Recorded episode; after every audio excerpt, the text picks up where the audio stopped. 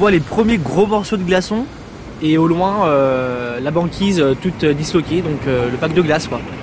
Communication de la passerelle, nous venons de franchir le cercle polaire antarctique. On vient de croiser une baleine, on a vu nos premiers manchots empereurs, nos premiers phoques, c'est sans parler des oiseaux, c'est quand même quelque chose d'assez extraordinaire. Quoi. Enfin, il n'y a rien de, plus qui ressemble à un iceberg qu'un autre iceberg. Mais euh, c'est euh, ouais, c'est grandiose quoi, de voir tout ça, tous ces manchots là partout, c'est juste incroyable.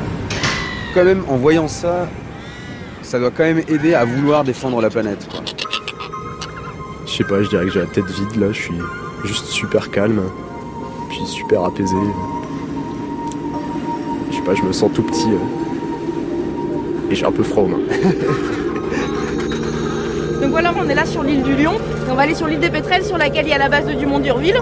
Bienvenue, on est content de vous voir.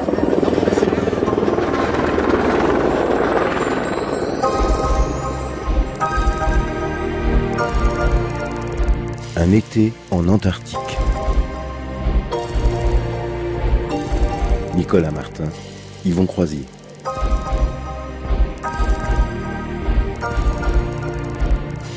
Septième épisode.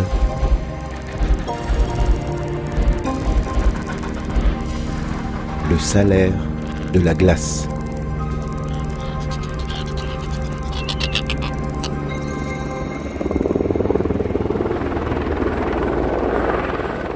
Mardi 11 décembre. En Antarctique, il y a ceux qui viennent passer l'été, quelques mois, dans les conditions climatiques les plus clémentes. Il y a les hivernants qui s'isolent et qui vivent la longue nuit polaire, et puis il y a les gars du raid. Leur nom résonne comme celui des anciens héros polaires. Une dizaine de briscards, des durs à cuire, qui ont acquis leur galon polaire et qui, durant l'été austral, conduisent un convoi qui relie, sur une route de glace, la station Dumont d'Urville à la base Concordia. Un convoi exceptionnel qui transporte du ravitaillement, mais surtout des hectolitres de fuel pour permettre à la base Concordia de passer l'hiver. Ce matin, le convoi est de retour à Cap Prud'homme, un camp de base à quelques kilomètres de la base Dumont d'Urville. Nous les rejoignons en cours de route sur le plateau au-dessus de la base, en un coup d'hélicoptère, Alain Kivoron, le nouveau chef de district. Alors on est actuellement euh, au-dessus de la base de Prud'homme. On est à l'intersection entre euh, la route classique euh, empruntée par le RAID, entre Prud'homme et la station de Concordia. Et on est juste donc à l'embranchement entre cette route et ce qu'on appelle la piste d'hélice, qui est la piste d'atterrissage. Alors beaucoup de blanc. de, superbes bleus euh, au-dessus. On a un ciel qui est, magnifique. Enfin, personnellement, je n'avais jamais eu ces nuances de bleu-vert. Euh, et puis du côté de la mer, euh, on a au contraire un, gris plomb. Là-bas, au loin, vers l'intérieur du continent antarctique, eh bien, on a le retour de ce qu'on appelle le raid, qui vient de terminer donc son, voyage de ravitaillement, pratiquement revenu donc à, au Cap Prud'homme. Voilà, on a une espèce de caravane comme ça qui brille dans le, dans le soleil et dans cette lumière très très blanche et très bleutée sur la ligne d'horizon. On dirait une version polaire du salaire de la peur presque, non? C'est vrai qu'il y a un petit peu de ça. Donc euh, avec ces, ces engins chenillés qui remorquent euh, tout un tas de, de, contenants, des citernes, des containers frigos, euh, voilà, des, des, stations mobiles d'ailleurs de production d'énergie, hein, tout ce qui sert pour euh, pour ce fameux raid qui dure quand même quelque chose comme une dizaine de jours, je crois bien. Allez, ouais. entre 20 jours aller-retour. C'est ça. Donc pour ceux qui ne connaissent pas le raid, c'est une traversée. Ivan Rafei, médecin du raid. Entre deux bases et donc de cette petite base de Cap Prud'homme a été pensé dans les années 90, si je ne me trompe pas, ou peut-être un peu plus tôt, un moyen d'aller ravitailler, tout d'abord de construire, pour les besoins de la science, la base de Concordia.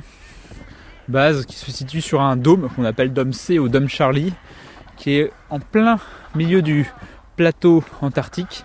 Et donc du coup, de la base de Prud'homme a été inventée une traversée de 1134 ou 1200 km on dira vers cette base de Concordia en plein milieu du désert antarctique qui est considéré comme le plus grand désert et le plus sauvage, le plus, le plus extrême on va dire, par ses températures et par son isolement. C'est une sacrée euh, expédition quand même de traverser euh, quasiment les trois quarts, les deux tiers disons du continent antarctique pour monter, parce qu'il faut rappeler que Concordia c'est à 3500 mètres d'altitude. C'est vrai que c'est assez, assez extraordinaire. Et alors, euh, le responsable donc euh, des opérations sur place nous disait tout à l'heure qu'aujourd'hui, le raid a franchi une distance de 160 km, hein, donc ce qui est assez énorme euh, et qui a été facilité visiblement par les bonnes conditions météorologiques.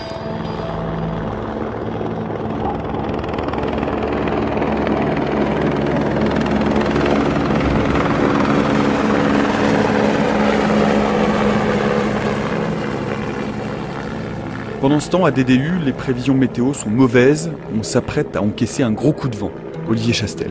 La pire des combinaisons, c'est lorsqu'il y a une dépression et la combinaison d'un vent katabatique. Donc c'est des masses d'air froid qui coulent le long de l'Antarctique et qui vont atteindre leur vitesse maximale euh, sur la côte, là où nous sommes.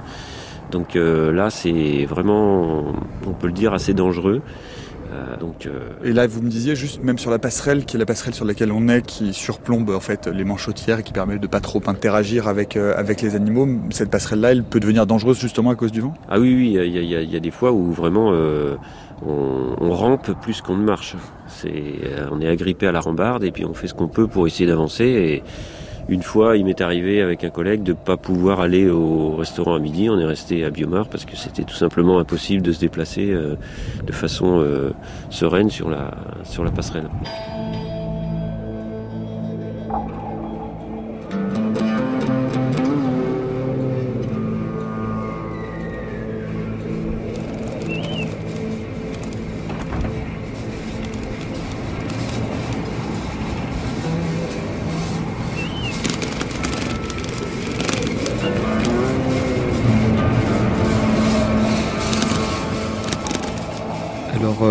Vérité, euh, vérité Romain. Je suis euh, technicien instrument à Météo France. On est où exactement? Bâtiment météo. Qu'est-ce qui est en train de se passer dans la pièce euh, en face de nous? Euh, une passation sur euh, le radiosondage en terre Adélis et euh, le lâcher de ballon en fait, météorologique quotidien. En fait, c'est un ballon qu'on gonfle à l'hélium sur lequel on attache une petite sonde, une sonde météorologique qui euh, mesure euh, des paramètres de température, humidité, euh, pression, les vents. Le ballon fait son ascension pendant environ deux heures. Il va monter jusqu'à 25-26 km, 30 pour les meilleurs, 30 km d'altitude. Et en fait, ça va nous permettre d'avoir des données météorologiques sur toute la verticale de l'atmosphère. Données qui seront après envoyées en métropole à Toulouse pour être concentrées dans un, calcul- un supercalculateur pour après, en- par la suite, en faire des prévisions météorologiques. Voilà. Vous me disiez, la météo c'est très très important pour la base, pour les hivernants, pour euh, le travail en règle générale et pour la vie au quotidien. Oui, oui, c'est très important pour la plupart euh, des campagnards d'été euh, parce qu'il y a beaucoup de trafic de, de bateaux, des, des vols d'hélicos, des manips en extérieur. Et il y a, ça, du coup, ça intéresse beaucoup de monde. Quoi. Mais les, les vents euh, sont vraiment très forts. Euh, Cette année, on a fait euh, 210 km/h. Donc, euh, oui, ça c'est vraiment très impressionnant. J'avais jamais connu ça.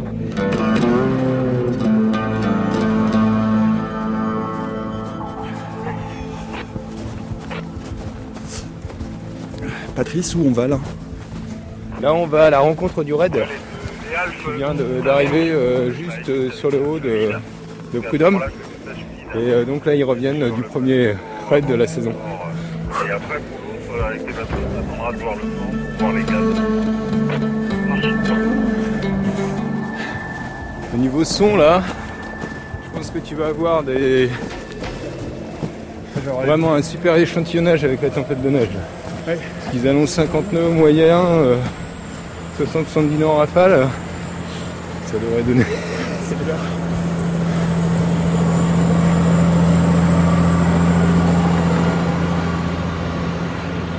On vient d'arriver à D10. Donc D10, c'est un point qui est à 300 mètres d'altitude par rapport à, à Dumont-Durville, par rapport au niveau de la mer.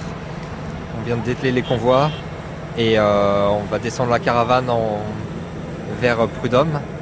Il y a- y, y combien de tracteurs? Euh, là, il y a 6 tracteurs, 6 tracteurs euh, et 3 dameuses. Ivan Rafei, médecin du raid. Ben, moi c'était mon premier raid, j'en rêve depuis que je suis adolescent et euh, en fait j'ai vu un reportage sur Envoyé spécial euh, dans les années 2002-2003 quand j'ai commencé mes études de médecine et euh, depuis je dis c'est ça que je veux faire et Hello Monsieur le... Le doyen Le doyen de la faculté de médecine de Prud'homme. Alors maintenant c'est enchanté Ivan. Bon ça va? Ouais, toi Bah ouais, ça fait plaisir de te voir. Bah ouais, ouais. Bonne expérience Ouais, ouais, pas mal. On a eu, on a eu beaucoup de chance, euh, un super groupe et puis euh, un super chef de raid. Ça s'est bien passé. Ouais, ouais. Donc, donc, euh, donc depuis l'adolescence, on veut devenir une légende de l'Antarctique comme les. Non, non, pas du tout. Mais en fait, pratiquer une médecine différente que celle de l'enfermement hospitalier ou libéral qu'on connaît dans notre métropole. Humainement, c'est intéressant. Ça apprend à être humble et à grandir dans différents domaines que celui pour lequel on a été formé. Et puis il y a quelque chose d'exceptionnel, d'extraordinaire. Il y a un régime d'exception, non? Le voyage ouais, est déjà une exception et voyager dans un continent où il n'y a pas de verticalité et l'unique euh, couleur c'est le blanc, déjà ça fait beaucoup réfléchir. ouais. Et puis euh, on se sent un peu seul et, euh, et unique, euh, privilégié.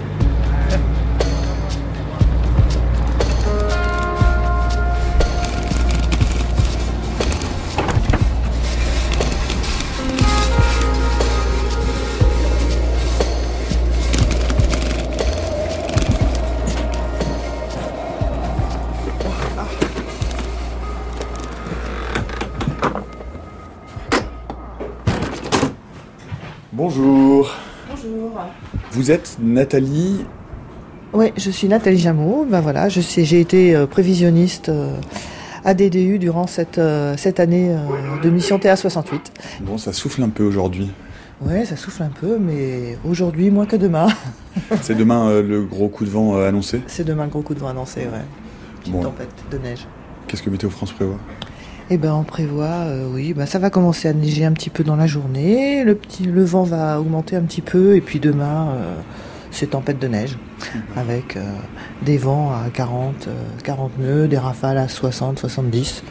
Mais c'est très amusant de marcher contre le vent. et de- d'être, on est comme dans une soufflerie, et donc c'est assez, assez rigolo. Bon, c'est, là, on n'aura pas trop de chasse-neige, je crois, parce que la neige est trop collante. Mais l'hiver, quand la neige est très sèche, en fait, il y a du chasse-neige et on voit pas grand-chose, mais euh, Du chasse-neige, c'est euh, de la, de la pulvérisation de neige dans, comme ça dans, dans, c'est la dans neige qui est soulevée, qui est portée par le vent et qui, qui fait une- un gros gros brouillard. Et, euh, et voilà, non, on voit pas grand-chose, mais euh, de temps en temps, on voit pas à, 2 mètres. Et, et c'est, euh, c'est impressionnant. Expliquez-moi ce que vous êtes en train de faire là.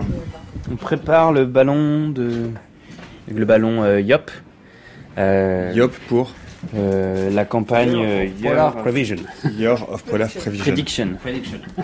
Et du coup là c'est un ballon spécifique qui fait 1000 grammes qui va analyser euh, l'air et euh, en déduire la température et l'humidité. il y a deux capteurs. Il y a un capteur de température, un capteur d'humidité.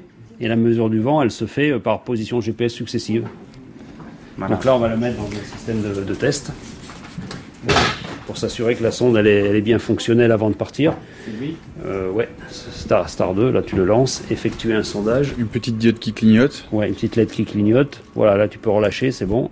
Et tu vérifies qu'il continue à clignoter. C'est bon. Et voilà, et c'est là où il faut que tu saisisses tes nuages. Donc le premier à saisir, c'est la, la nébulosité des nuages bas. Donc là, ouais, à peu près euh, 4 huitièmes, ouais. C'est-à-dire, ça correspond à quoi 4 huitièmes? À 4 huitièmes, ça fait la moitié du ciel, grosso modo, qui est, qui est couvert de nuages bas, effectivement. Après, c'est le type de nuage bas. Donc là, c'est du, du stratocu, donc du 5. Altocumulus à deux ou plusieurs niveaux euh, avec présence d'altostratus. Oui, oui. Et là, on est prêt à les lancer. Voilà, on va y aller, on s'habille et puis euh, on va lancer le ballon.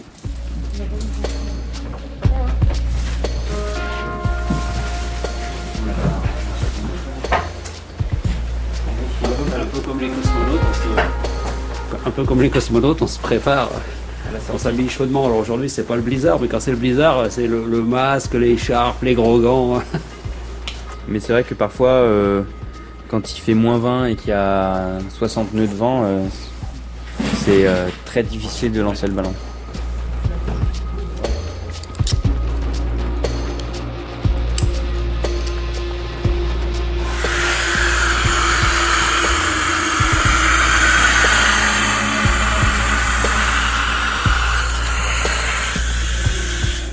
Alors Gaëtan, Prêt à lancer mon premier ballon euh, par 28 nœuds de vent moyen.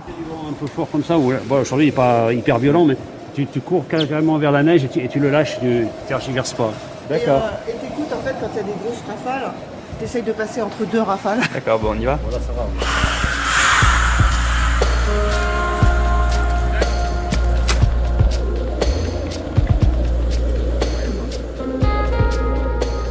À l'arrivée du raid, les gars descendent des dameuses et des camions, contents de retrouver un peu de compagnie après 10 jours de conduite solitaire sur les glaces antarctiques. Bonjour Alain. Bonjour. Bonjour. Bon, la route a été bonne? Ouais, là ça a été. Bon, à part là, là, juste ben, il- midi, tout ça, beaucoup de vent, donc du chasse-neige. Donc pour l'hélico, c'était pas possible. Là, il y a la visibilité, on voyait pas bien. Puis là, ça va mieux, là, quand même.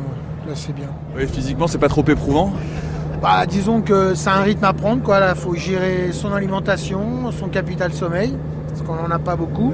Donc, il faut gérer ça pour éviter, en- si jamais on rencontre des problèmes, d'être quand même assez disponible pour ça, quoi.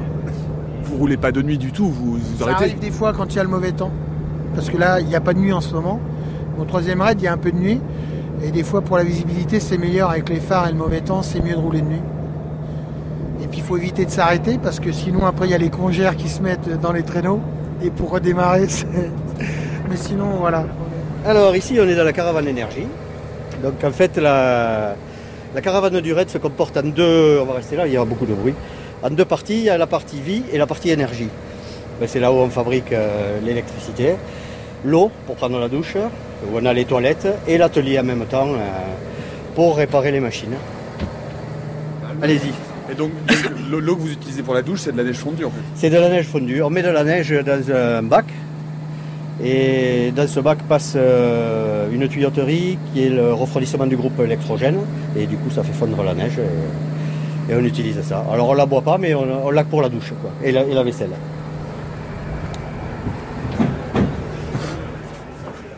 Voilà, ça c'est la partie vie. Donc, euh, on est à 10 là. Donc, on a la cuisine avec le cuisinier. Il- Cuisinier, médecin, cuisinier, médecin, conducteur, Ouais, enfin, polyvalent. on, prend, on prend un cuisinier qui éventuellement peut faire de la médecine, mais tant qu'il est cuisinier, ça nous arrange.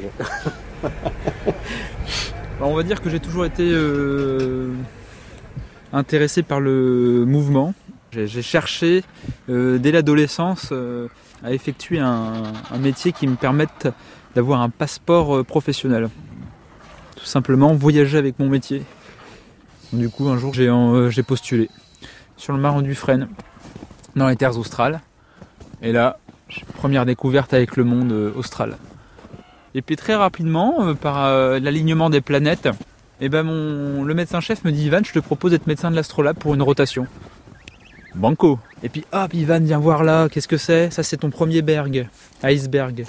Il vient de voir là, hop, c'est ta première aurore australe. Euh, J'ai été totalement séduit par ce continent blanc. Une histoire d'amour, quoi, qui commençait une passion. Je voulais absolument repartir en Antarctique. J'ai eu la réponse au mois de juillet, j'étais au summum de l'Everest là. J'étais en hypoxie permanente, en manque d'oxygène. Ma respiration était haletante, c'était incroyable. Et donc du coup, euh, je me disais c'est génial. Je vais partir pendant 4 mois sur ce caillou blanc. Alors un peu d'angoisse parce que je me dis que les médecins qui sont partis avant moi, euh, c'était des médecins qui étaient plus âgés, peut-être plus expérimentés. Et puis double angoisse, alors vraiment ulcérante là, il faut, faut être cuisinier. Et difficile quand on sait pas très bien cuisiner. Euh, J'ai vraiment eu peur. Donc j'avoue j'ai commencé à regarder des recettes de cuisine. Marmiton. Je suis quand même euh, excellent médecin, hein, faut le rappeler. Euh, Je suis peut-être très mauvais cuisinier, mais je, suis un bon médecin. En plus, fallait gérer une équipe de 10 personnes sur le plan vie quotidienne. Tu verras, Ivan, sur le raid, l'avantage c'est que la nourriture est déjà prête. Ouf Bon, alors après, qu'est-ce qu'il faut faire? Ah, tu verras, Ivan, il faut conduire. Ah, il faut conduire un tracteur, Ivan. Ah, un tracteur. Et euh, c'est compliqué à conduire un tracteur? Ah oui, euh, c'est assez compliqué parce que moi, j'ai, je, suis sorti de route. Ah bon? Bon, d'accord. Eh ben, on essaiera d'être vigilant. Oui, mais tu peux être vigilant, mais euh, c'est monotone de conduire 12 heures par jour en faisant la cuisine et en faisant l'intendance. Bon, d'accord. Et euh, l'aventure humaine a commencé. J'insiste bien sur la- le mot aventure humaine, c'est que bah, tout de suite, on est une équipe, on était 12 et on a vécu à 12. À quoi, justement, quand puisque vous parlez d'anxiété, à quoi on pense quand on est à 12 heures par jour euh, au volant euh, d'un engin, d'un tracteur, dans le blanc, à conduire, tout seul dans sa cabine? Qu'est-ce qui se passe dans la tête ce- dans ces moments-là? Alors, il y a différentes phases. hein. Les premières journées, euh, j'étais excité. Donc en fait, je n'avais pas de questions à résoudre. Je pensais à rien. J'écoutais bêtement la musique. Et au fur et à mesure de, du raid, euh, j'ai des questions qui me sont venues euh, spontanément euh, à l'esprit, à la bouche. Et je me suis mis à, verbaliser, à parler, tout seul. C'est des questions de la vie quotidienne. Qu'est-ce qu'il faut que je fasse en rentrant? Où est-ce qu'il faut que j'aille? Et puis dans les derniers jours avant d'arriver à Concordia, bah, des questions plus profondes. La vie professionnelle, euh, la vie familiale, euh, la vie personnelle, euh, toutes ces questions-là dans un désordre. dans le désordre sont arrivées et puis bah, on essaye d'en élucider quelques-unes. hein. J'avoue que j'ai pas beaucoup avancé dans les questions de vie sentimentale, mais j'ai résolu quelques questions qui me taraudaient ces dernières semaines.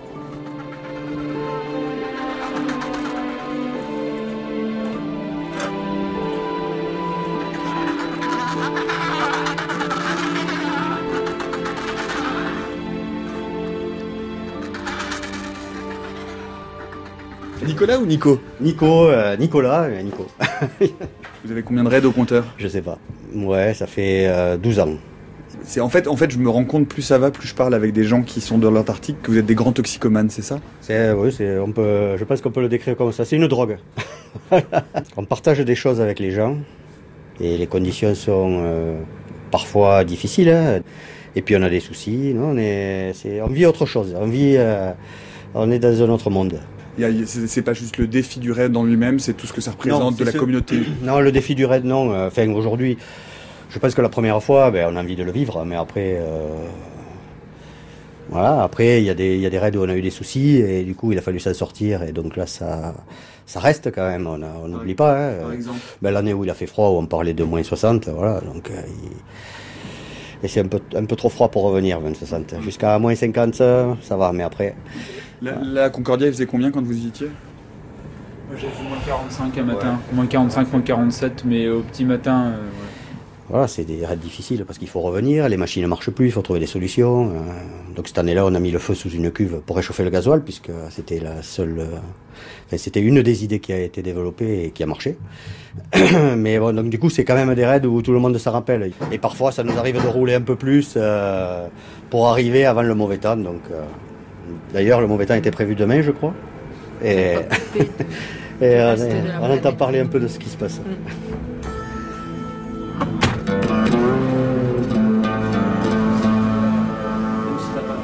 Ça y est, elle arrive la tempête. C'est un bon coup de vent, avec de temps en temps des rafales à- approchant les 100 km/h. Gaëtan Hems, chef météo. Et le record absolu, bon, c'est sur un matériel ancien, c'était en 1972. Il y a eu une rafale qui a été estimée à 320 km/h. Voilà. Et sur l'évolution de la température, justement, c'est intéressant, là, parce qu'on on est donc, devant une armoire où il y a un certain nombre de statistiques qui sont euh, affichées. Et sur l'évolution de la température, on voit bien que sur la, la ligne, il n'y a pas de progression du tout, très, du tout nette depuis les relevés de 1952. C'est une sorte C'est- Alors ça a commencé en 1956, la, la température euh, du Mondurville. Euh, effectivement, il n'y a pas d'évolution très marquée euh, dans les températures euh, annuelles. C'est surtout dominé par la variabilité d'une année à l'autre. Il y a des années chaudes, des années froides, mais il n'y a pas de tendance linéaire à la, à la hausse. C'est même plutôt stationnaire ou en légère baisse. Et ça, c'est une particularité de, de l'Est de l'Antarctique, d'avoir un climat qui ne se réchauffe pas. En Arctique, c'est une configuration qui est très différente puisque c'est un, océan qui est entouré de continents. Ici, c'est exactement l'inverse. Mais ça ça contredit pas le schéma global de, euh, à l'échelle globale, euh, moyenne, euh, sur toute la planète, le, le climat a tendance à se réchauffer. Est-ce qu'on sait si à un moment donné, il y a un tipping point, il y un point de bascule où le réchauffement climatique pourrait finir par avoir un impact, y compris sur cette zone qui est pour le moment relativement préservée? Euh, c'est un sujet qui m'intéresse beaucoup, mais euh, pour lequel je n'ai pas les, compétences pour répondre. Mais euh, en tout cas, c'est déjà le cas a priori en Antarctique de l'Ouest. En fait, l'inland 6 de l'Ouest de l'Antarctique est moins massif qu'à l'Est. Et après, il y a des circulations océaniques, des téléconnexions qui font que c'est déjà beaucoup plus affecté par le, réchauffement du climat. Dans l'Antarctique de l'Est, a priori, oui, si on, si on va dans un monde qui se réchauffe de 4 degrés euh, d'ici 2100, forcément, euh, à un moment donné, euh, ce réchauffement va atteindre l'Antarctique. Mais à, quel, à quel moment, à quel niveau, de quelle ampleur Est-ce qu'il va y avoir aussi, comme en Arctique, une amplification? C'est très intéressant, mais je ne sais pas du tout répondre. D'où l'intérêt de la campagne IOP, puisqu'on euh, multiplie par 3 les observations d'altitude euh, pendant l'été.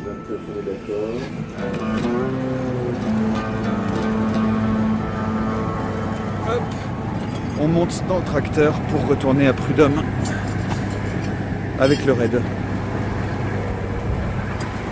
Hop. Super.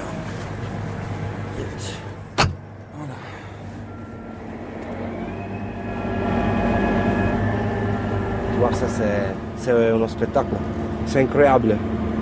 L'Antarctique, ça change toujours. Le soleil, le, les, nuages, je ne sais pas ce qu'il est, mais ça change.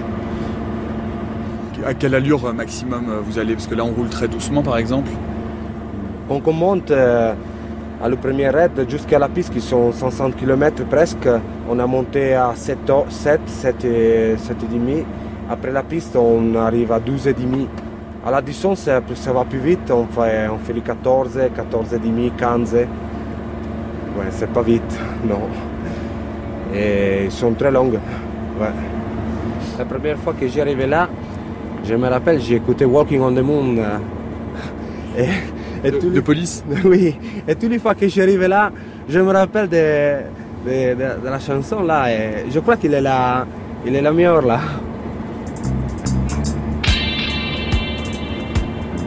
C'est vrai que ça marche pas mal. Hein. Je l'ai dans la tête maintenant et. Ouais. Maintenant, on va ralentir. Ouais. Eh, Nico, le jaune, tu le mets en train de caravane? Non, on le mettra à gauche au-dessus.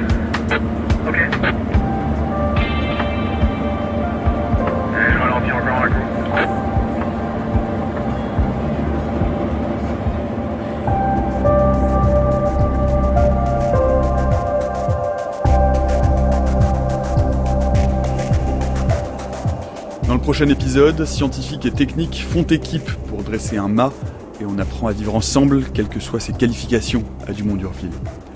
Un été en Antarctique, un reportage de Nicolas Martin réalisé par Yvon Croisier, avec Alain Quivoron, Yvan Raffey, Olivier Chastel, Romain Vérité, Patrice Bretel, Nathalie Jameau, Gaëtan Hems, Pascal Herrera. À suivre.